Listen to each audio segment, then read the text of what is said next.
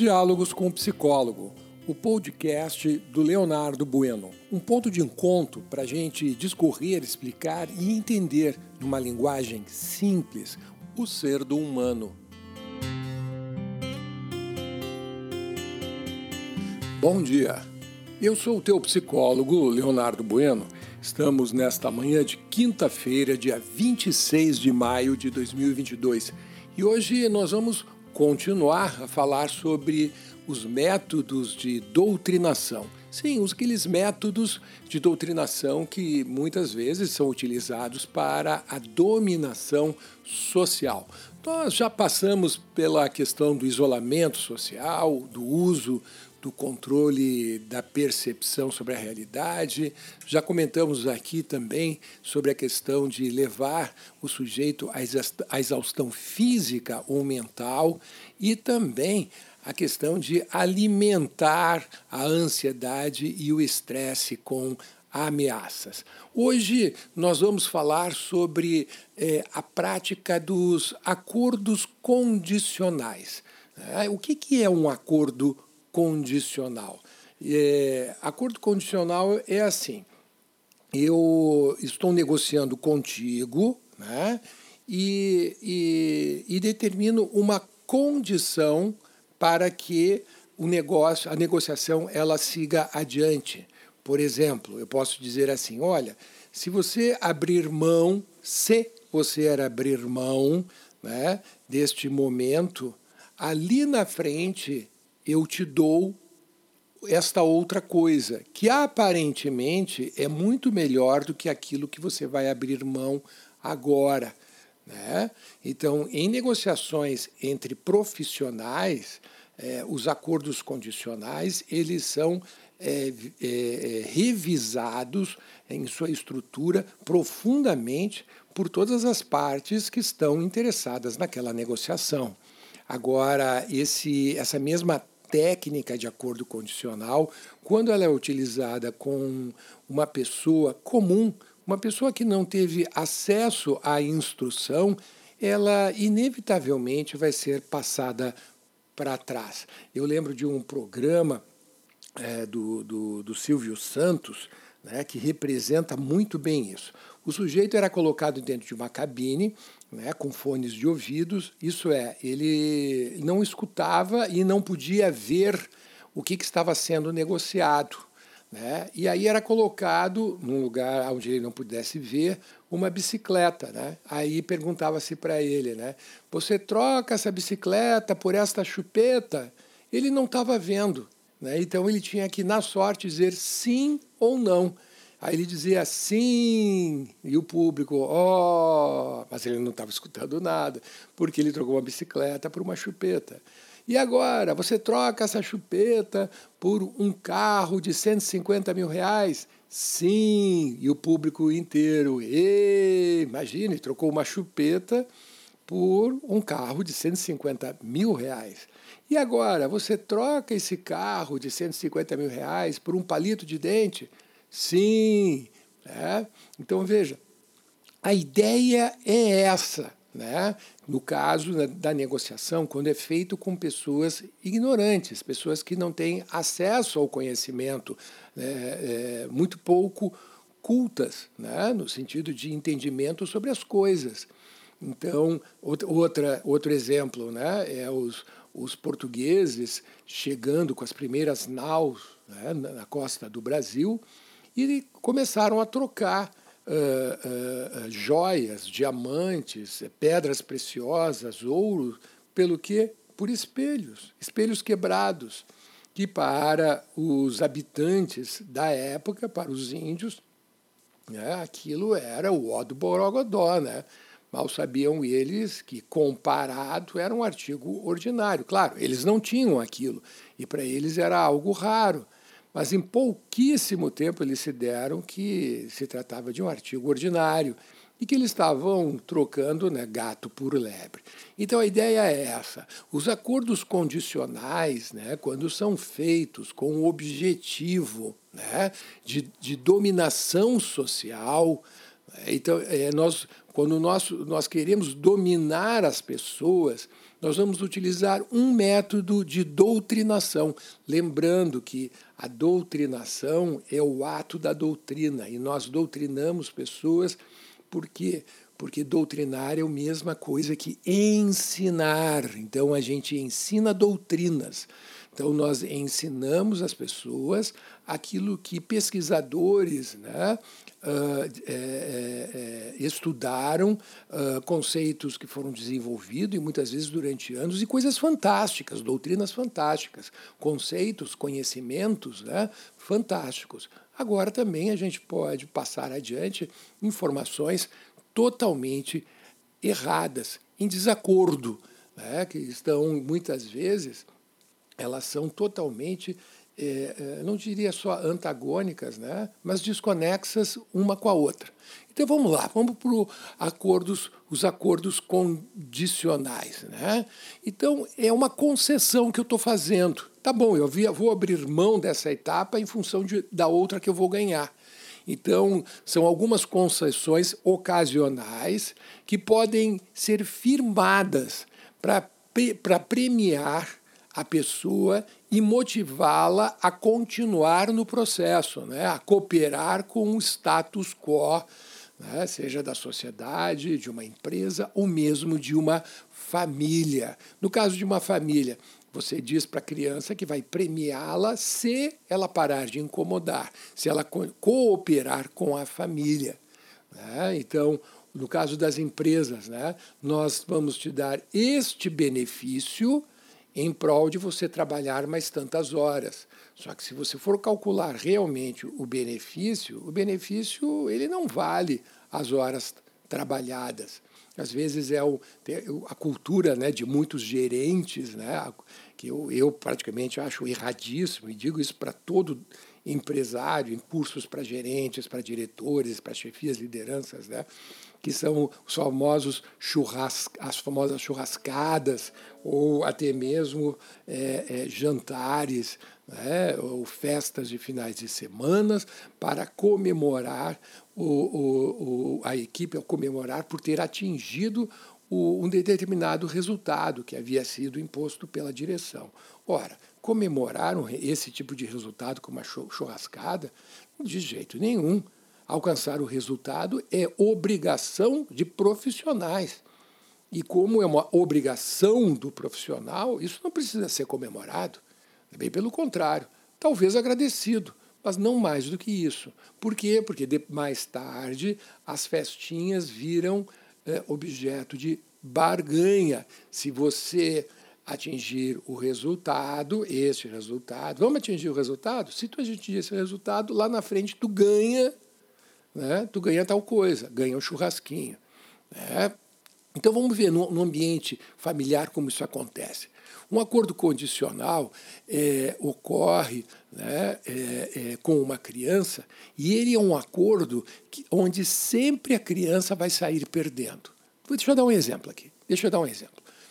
Por exemplo, as, as, famosas frases né, que são ditas para as crianças. Se você ficar quietinha, não contestar, fizer tudo o que estamos mandando, comer o que lhe é imposto, dormir na hora certa, não brigar com os teus irmãos, aceitar a nossa verdade como única e mais mil exigências, aí sim você poderá comer um pirulito.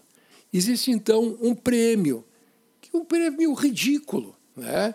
caso ela ceda às vontades de papai e mamãe, ceda às vontades da família, ceda às vontades da escola. Né? Porque quando se diz assim, se você estudar direitinho, né, qual é o prêmio que eu vou te conceder? Passar de ano. Aonde está a parte imoral disso que está sendo dito no meio escolar. Né? A responsabilidade do conhecimento está totalmente nas mãos de quem? Daquele que estuda. Em parte isso é verdade.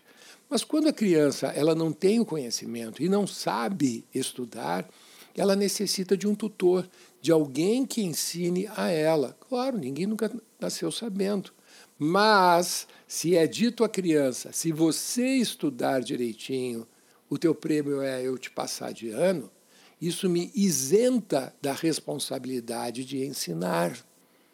E é o que eu escuto dioturnamente, todos os dias nas consultorias que eu dou a escolas pelo Brasil inteiro. Professores reclamando que os alunos têm dificuldade de aprender. Será que é a dificuldade de aprendizagem é dos alunos? Será que eles têm algum distúrbio de atenção? Será que eles têm algum problema né, na área é, mnêmica, né, de memorização, de processamento de informações? Ou será que o problema é o professor que não sabe ensinar? Hoje nós temos uma leva de professores que repassam matéria, eles não sabem ensinar. Eles pegam uma reles, não é nem livro, hein? É uma apostilinha. Por que apostilinha? Porque a apostila é o resumo do livro. As apostilas, elas foram é, construídas com o objetivo de fazer com que o aluno não perca tempo anotando. Então, todas as anotações do aluno estão lá naquela apostila. Lembra quando a gente é, finalizava o ano e a gente corria para conversar com os nossos amigos, colegas do, do, dos anos mais adiante, né, para que eles é, nos doassem os livros, os cadernos, digo, os cadernos de apontamento, porque lá estava o que? O resumo de toda a matéria do ano inteiro. Então aquilo, era, aquilo valia ouro, era fantástico, porque ah, com isso não precisava copiar em sala de aula. O que, que eram esses cadernos desses colegas? Apostilas. Isso são as apostilas. Apostila é o entendimento pobre, totalmente pobre do conhecimento que deve se ter ou que se deve passar em sala de aula. E hoje a maioria dos professores se atém única exclusivamente às apostilas só ensinam o que está nas apostilas. E aí me perguntam se o nosso ensino ele empobreceu. Sim, empobreceu. E empobreceu por conta de quem? Vamos ser honestos, por conta do professor, que ao invés de ensinar de uma forma vasta, de uma forma ampla, ele ensina hoje de uma forma resumida, de uma forma curta, que mal e porcamente permite com que os alunos raciocinem. Ah, Leonardo, mas eu tenho um aluno em sala de aula que raciocina. Que legal, tu tem um no meio de 40 que raciocina. E os outros fazem o quê? E deixa eu pegar esse um. Ele raciocina por quê? Porque ele tem um pai, uma mãe, tem um avô, avó, tio, tios, uma estrutura familiar, aonde eles sentam à mesa e conversam sobre os mais diferentes temas, raciocinando. Então, eles estão aprendendo isso em casa. Agora, é dever do professor ensinar em sala de aula. E Só que é feito o acordo condicional. Olha, tu não me cobra que eu sou um péssimo professor, que isto é, que eu só repasso a matéria. Porque se tu estudar sozinho e tirar uma boa nota, eu te passo de ano. E vou te passar de ano se tu tirar uma boa nota.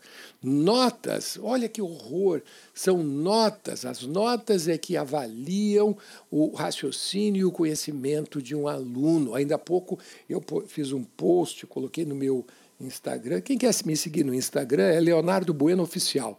Instagram, Facebook, TikTok, uh, YouTube. Você vai me encontrar sempre como Leonardo Bueno Oficial. E eu postei uma, uma, uma frase que me custou né, a, a, algum falatório nos ouvidos de críticas né, de professores. Se, uh, se uh, os professores realmente dessem aulas fantásticas, nossos alunos aprenderiam tudo. E se as aulas fossem fantásticas, não haveria necessidade de se fazer provas. Não é verdade? Por quê? Porque a prova, de fato, ela não tem como objetivo avaliar o aluno. A prova avalia o professor. Alunos tirando nota baixa, isso significa o quê? Que os professores são de péssima qualidade. péssima qualidade. O que é um professor que repassa a matéria? É aquele que olha a apostila e, e, e, e lê o que está na apostila. E mal e porcamente explica o que está ali. Agora, se o aluno começar a fazer perguntas mais complexas, o professor manda o aluno calar a boca não é porque ele está atrapalhando a aula, é porque ele não sabe responder. No campo organizacional, no campo empresarial, é idêntico, é a mesma coisa. Então está lá aquele gerente, aquele supervisor, aquele, né, aquele líder, que toda a equipe sabe que não tem competência para liderança. Uma coisa é a pessoa ela ter o conhecimento técnico do setor onde ela trabalha. Outra é ela saber ser líder. Né? Isso é muito comum ainda hoje, os empresários pegarem um, um, um, um, funcionário muito antigo ou um funcionário que tem um conhecimento absurdo sobre o tema e colocar como chefe de um grupo. Ora, ele sabe liderar? Não, não sabe liderar. Jamais deveria ter sido colocado nesse cargo, porque você vai perder um excelente técnico e vai desestruturar toda a tua equipe de trabalho porque ele não sabe liderar. Liderar é, é, é, a, é o ato de conduzir uma pessoa ou um grupo de um lugar para outro. E há pessoas que têm esta habilidade, sim de manter a, o, o, grupo engajado no trabalho e no resultado. E muitas vezes tu, tu, tu vai questionar ou tu vai investigar né, este líder, ele pouco conhecimento, pouco sabe né, sobre eh, os conceitos técnicos do que né, da, da, daquele grupo que ele está liderando. Por quê? Porque a função dele como líder é só única, exclusivamente, manter a equipe focada, produzindo de forma criativa e, de vez em quando, talvez inovativa, mas focada em resolver problemas e em descobrir novos caminhos para poder atingir o resultado. Isso é um líder. Quando eu vejo líderes colocando mão, a mão na massa, né? Ah, Leonardo, eu sou um grande líder, porque ah, eu, eu carrego saco de arroz junto com os meus subalternos. Tu não é um líder. Tu é um adulador. Tu é um cara que está carregando saco de arroz junto com os teus subalternos para fazer de conta de que tu é uma pessoa necessária, coitadinho, né? Tá fazendo, me ajudando, fazendo o meu trabalho. Você não sabe trabalhar. Por quê? porque líderes são pagos para pensar. É eles são mais estratégicos e menos operacionais. E o teu salário é um salário muito alto para estar tá levando saco de arroz nas costas. É, teu, teu, teu, você ganha um salário melhor para poder pensar, raciocinar estratégias de como fazer a tua equipe cumprir com as suas funções durante as oito horas de trabalho. Só que é claro, o que, que esse líder faz? Faz um acordo condicional com a equipe. Olha, se tu né, não me de, não dedurar para o chefe, para o meu diretor, para o meu gerente, que eu sou um péssimo líder, tem churrascada no final do, no final do ano. Ó, eu estou comprando as camisetas para o time de futebol, né, para o time de bolão. Olha que legal, né? eu estou tô organizando, junto com o RH, o Dia das Mães. Né? É, eu acho um crime, um crime essas avaliações e avaliações de desempenho serem feitas a partir do gosto do colaborador, do gosto do funcionário. Isto é, perguntinhas tipo, veja só, tudo isso é acordo condicional, são todos elementos que fazem parte dessa negociata dentro das instituições. É, perguntas tipo, você gosta de trabalhar aqui? Ah, eu gosto de trabalhar aqui neste setor. Ótimo, o setor ele tem uma nota mais alta porque as pessoas gostam de trabalhar ali. Como que se gostar de trabalhar fosse resultado de ter uma, uma, um resultado, uma qualidade de trabalho diferenciada. Aí você pergunta para um verdadeiro profissional: você gosta de trabalhar aqui? Não. Mas e por que, que você trabalha aqui mesmo sem, sem gostar? Porque eu sou profissional. Eu sou um profissional. Eu sou contratado para fazer isso daqui, eu venho e faço. Não, não, me contrataram perguntando se eu gostava de fazer, me perguntaram, me contrataram perguntando se eu sei fazer. Ah, mas e se você não gostando, qual é o teu tempo de duração aqui? Até o tempo de eu me chatear ou eu ter uma proposta melhor de trabalho. Ah, Leonardo, viu só? Se a gente mantiver um ambiente de trabalho gostoso e bacana, os funcionários então vão permanecer mais tempo né, trabalhando junto à empresa e não vão sair da empresa. Não é assim que funciona. Por quê? Porque gostando ou não gostando da empresa, se você que está me ouvindo receber uma proposta irrecusável, o que, que você faz com a tua empresinha? Você diz tchau, você diz adeus e vai trabalhar na outra. Não é o fato de gostar ou deixar de gostar. É, então, essas avaliações né, que são feitas de desempenho, eu sempre digo, elas precisam ser muito revistas, porque colocam muitas vezes a chefia, inclusive, refém dos funcionários. Não pode dar carão, né? carão que eu quero dizer dar limite.